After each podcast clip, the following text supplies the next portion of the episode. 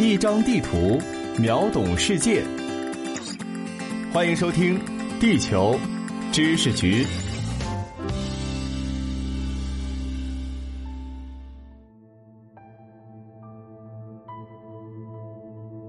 大家好，欢迎来到地球知识局，我是零零五号地球观察员长虹。这一期呢，我们要跟大家好好的聊一聊国内的地理。那么这个国内的地理呢，我们就从河北先开始吧。为什么是河北呢？因为河北呀有一个非常值得称道的地方，那就是全中国所有的地貌在河北都能找到。除了丘陵、湖泊、湿地、平原这些在华北地区司空见惯的自然景观之外呢，河北省似乎还有着不应当属于这个省份的地形地貌。张家口市怀来县天然沙漠，顶峰常年积雪不化的石家庄驼梁山，承德市围场满族蒙古族自治县的塞罕坝草原，以及时常被人们忽视的从山海关到沧州黄骅港长达四百八十七公里的海岸线。复杂的地形地貌让河北省每一地市都有着风格迥异的文化和不尽相同的方言，而它的交通和地理中心北京又不属于这个省份，所以从某种程度来讲，河北才是最散装的省份。在散装河北的现代政治博弈中，石家庄最终脱颖而出，成为了省会。石家庄有什么特别之处吗？一八九五年甲午中日战争的战败震惊了朝野。为了救亡图存，扶大厦之将倾，尽快提升贫弱的国力，清政府决定自主修筑一条铁路。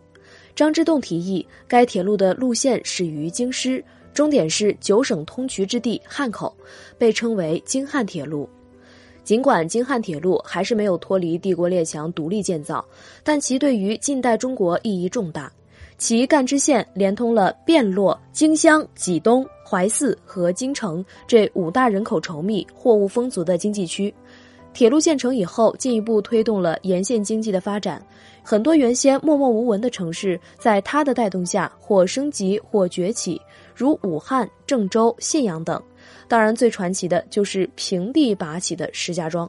石家庄一说原名石家庄。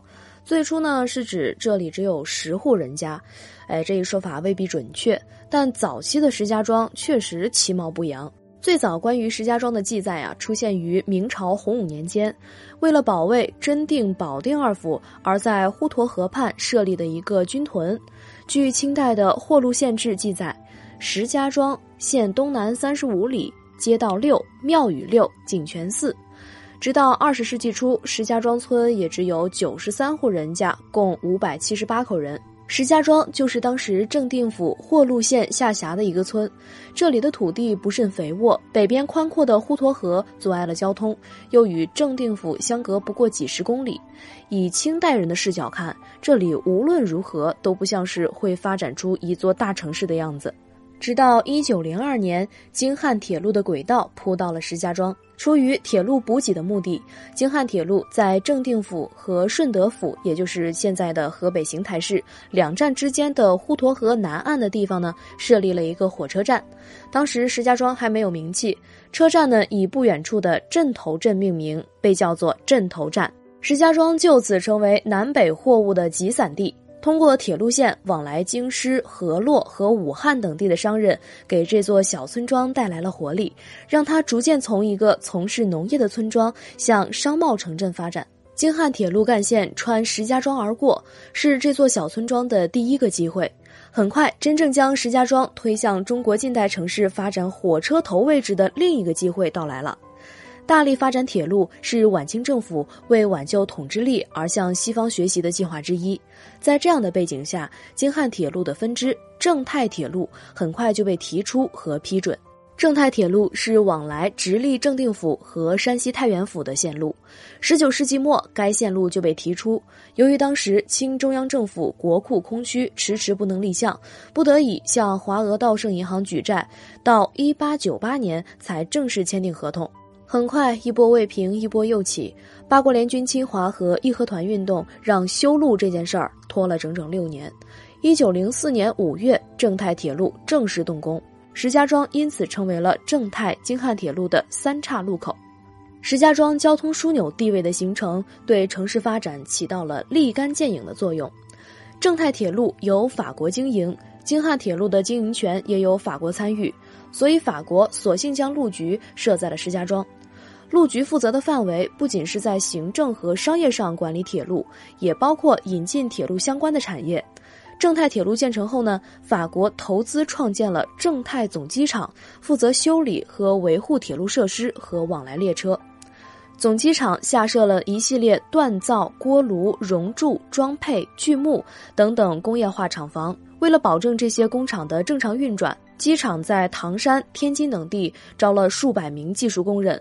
同时，周边因修路、土地兼并等等原因丧失土地的农民也开始在石家庄聚集，或进入工厂当工人，或在火车站附近做搬运工、小商贩。石家庄在这一时期迅速变成了一个繁忙的工业城市，充实的人口和优越的工业生产能力带动了石家庄各类产业的发展。北洋政府时期，石家庄街区面积已经达到了一点八平方公里。这座城市也成为了以正泰总机场为核心的地区工业、商业、餐饮服务业和交通运输业的核心。奉系军阀张作霖占领河北后，将修门镇并入石家庄，二者各取一字，命名为石门。井陉矿务局是中国最早的中外合资煤矿之一，由井陉县张凤起和德国商人亨内肯合办，后来被袁世凯收归官有。在蒸汽工业时代，煤炭被视为黑色的金子。井陉煤矿的发现和开采，一方面让正太铁路的繁忙程度更上了一个台阶，另一方面也吸引了资本和财富在石门的聚集。在日军侵占华北平原之前，石门先后有八家银行、十四家钱庄进驻，数十家纺织冶炼工厂，是当时晋中南地区的金融工业中心和地区交通枢纽。建立在正泰总机场为基础上的工业城市，是中国近代为数不多工人阶级力量壮大的城市之一。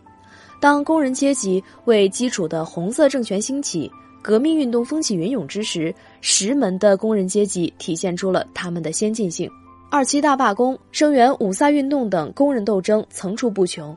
在日军侵华、全面抗战爆发之时。石门的铁路工人在地下组织力量抗日，并且偷偷将正太铁路的机车设备等物资转移到太行山以西的地区，为这座城市打上了深深的红色烙印。而且，当时的石家庄除了正太铁路和京汉铁路两条铁路线之外，日据时期日军出于战略部署和物资掠夺目的修建的石德铁路，也大大加强了石家庄市的战略交通地位。使得石家庄真正成为了铁路十字形枢纽城市。解放战争时期，大量工人、民兵被调往石家庄市从事物资生产活动，打出“多挖一吨煤，多织一匹布，多产一个螺丝钉”的口号来支援前线的战争。各厂矿还利用民用机器设备生产武器弹药，抢运军用物资。在一九四七到一九四九年两年期间，石家庄市共出动民兵民工十二点五万人。单价一点二万副，大车一点八万辆，牲口四点九万头，运送粮食等军需物资一千六百七十二万余公斤，搬运弹药十八万箱，做军鞋二十五万双，做军服两万套，从而保证了前线的物资供应。作为支援前线的后方基地，石家庄市的规模迅速扩大。到一九四九年中华人民共和国成立时，市区总人口增加到二十七万多人，市区面积也相应扩大。最开始，省会定夺还是在天津和保定之间徘徊。当时是民国时期，天津的地位超越现在，是北方第一、中国第二大城市。解放后，天津依然保持了这一优势。而保定则是传统上河北省的行政中心，但石家庄最终还是成为了赢家。以上就是本期节目的全部内容。如果您喜欢，欢迎点赞转发。本节目由喜马拉雅 FM 独家播出，由地球知识局全权制作。感谢您的收听，我是长虹，我们下期再会。